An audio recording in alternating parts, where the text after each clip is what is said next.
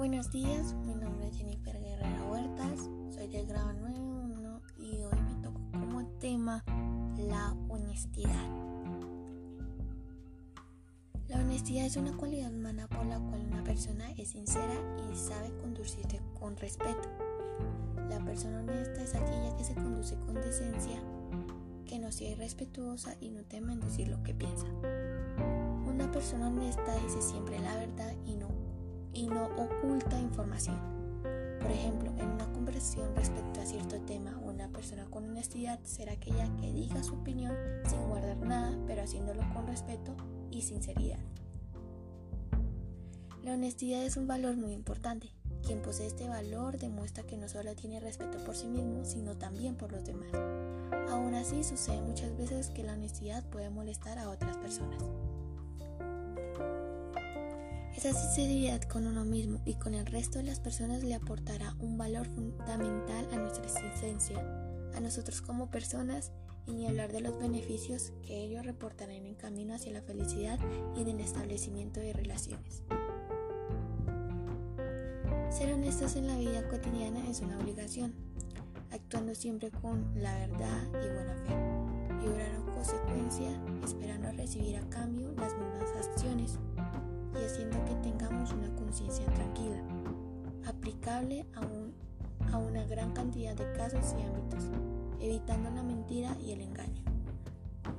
Podemos considerar que la honestidad es una acción netamente voluntaria, con tendencia hacia el bienestar común y buscando que demás personas en distintas situaciones de nuestras vidas se resuelvan de la forma más correcta posible de acuerdo a nuestros valores morales. La honestidad siempre será algo bueno que debemos hacer con las demás personas para brindarles confianza y seguridad. Siempre debemos ser honestos con lo que decimos o pensamos, o tal vez también con nuestras propias acciones, que nosotros a veces no somos honestos con nuestras propias acciones, a eso es lo que me refiero. Por, parte, por otra parte, en un acto noble y un gesto de rectitud, que cuando se comete una equivocación se pida las debidas disculpas y si es necesario se repare el daño que se ocasionó. Las personas decentes precisamente despiertan seguridad e, e invariablemente se las elige para ser el vehículo de mensajes e informaciones a las cuales se les quiere atribuir calidad de ciertos, o sea, a estas personas siempre le tienen más confianza y seguridad ya que son más honestas. Cuando hablamos de lo sencillo, saludable y positivo que es actuar de manera honesta, es lo opuesto a vivir en la mentira y de engaño a engaño. Es tremendamente desgastante y a la larga genera, generará tristeza porque nada de lo que se genera o construye con falsedad será real. La mentira cuando se descubre dolerá muchísimo, más que una verdad dicha en cara de frente a una persona. La honestidad es un comportamiento que se ajusta a los valores de verdad y justicia. Puede entenderse también como el respeto a la verdad y al derecho de los demás.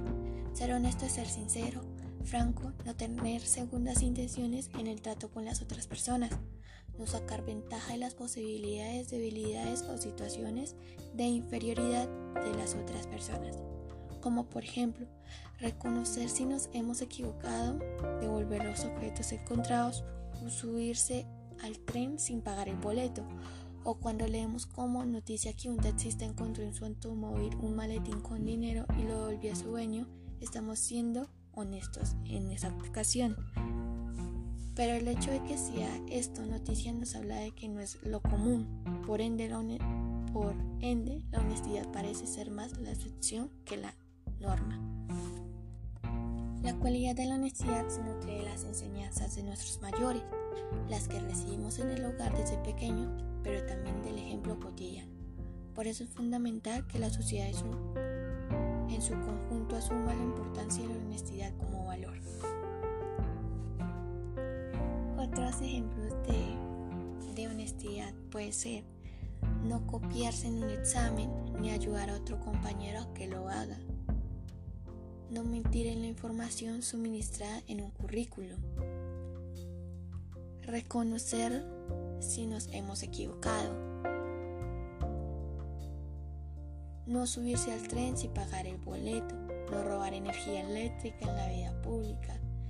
Si somos testigos de un robo o accidente, manifestar ante la policía o juez tales, cosas, tales cosas tal cual vimos.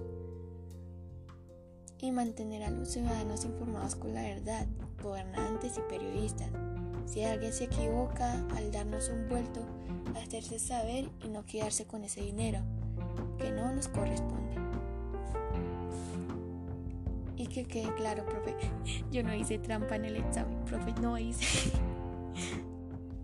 Bueno, proceder con honestidad es una decisión personal y se incorpora a la forma de vida de cada uno. Es un código no escrito pero permanente, que siempre está presente en nuestro proceder. El valor de la honestidad es indispensable para que exista confianza y armonía entre los seres humanos. Incluye un modo de vivir coherente entre lo que se y lo que finalmente se hace.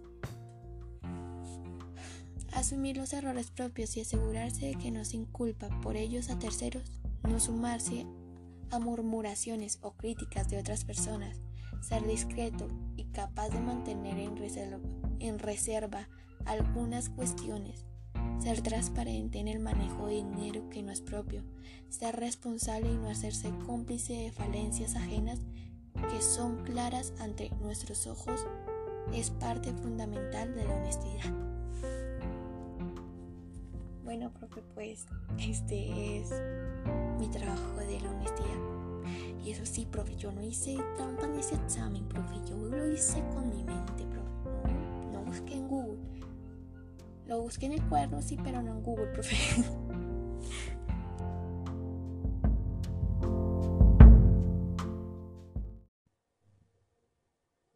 Welcome to La La Land. Today we talk about expressions in loving Los Angeles, California. Los Angeles is the biggest city in the western United States. It is the second largest United States city in terms of population after New York City. So, Los Angeles is a city with people from many different walks of life. But for today's show, we are going to focus on the dream like or ethereal part of Los Angeles. Los Angeles or simple LE for short can be a real place a place like no other.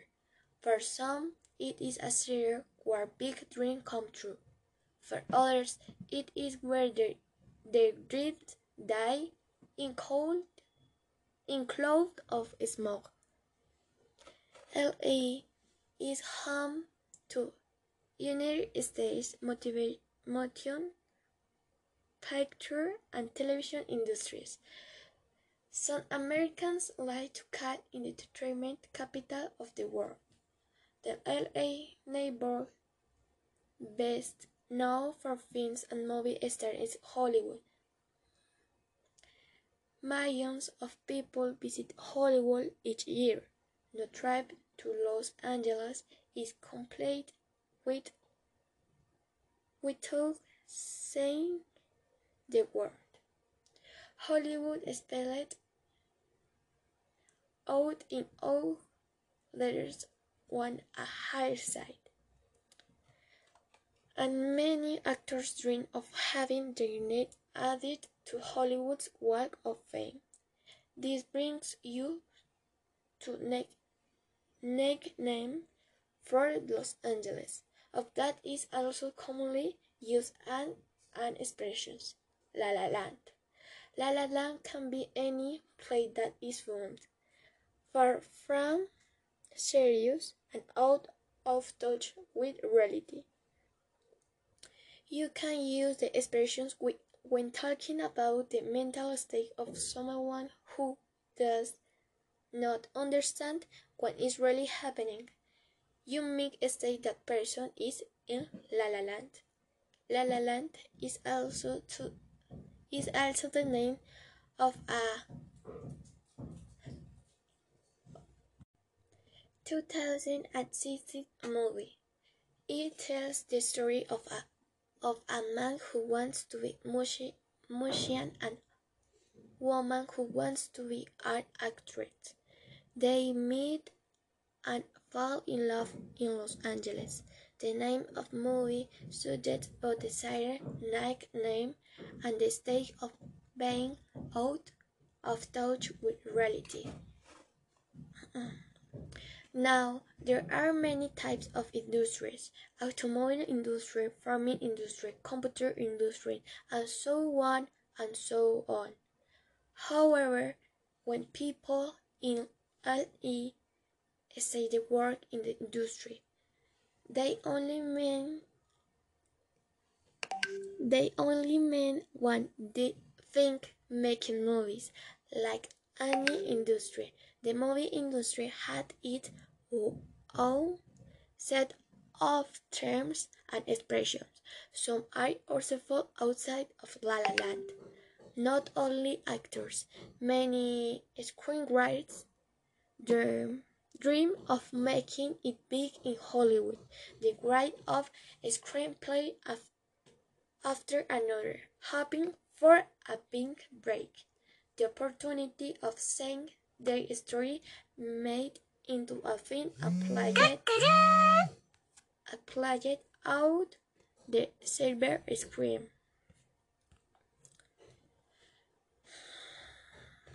To get money to take that happen, these creators need, need to pitch their stories. A pitch is a short description of a project to be being working what or IT or on or an idea you have. You pitch your idea to someone who ha- who can help you with money or provide contacts to make it happen. Uh-uh. Readers usually from partnership with someone in the industry, such a producer or director. This, this partnership the pitch the project to inventors. So, in Hollywood, the pitch is about scripts and making a movie, but you can pitch anything that needs financial backing. You can even say you are pitching yourself if you are looking for a job. But back to the movies, let's say you pitch in a software. The first person you talk to likes your idea, so you move up the line. You get to tell pigs. In Hollywood, these is are the people with at the influence and money. In other work situations, you may call the big wins, decision makers or simple the money people.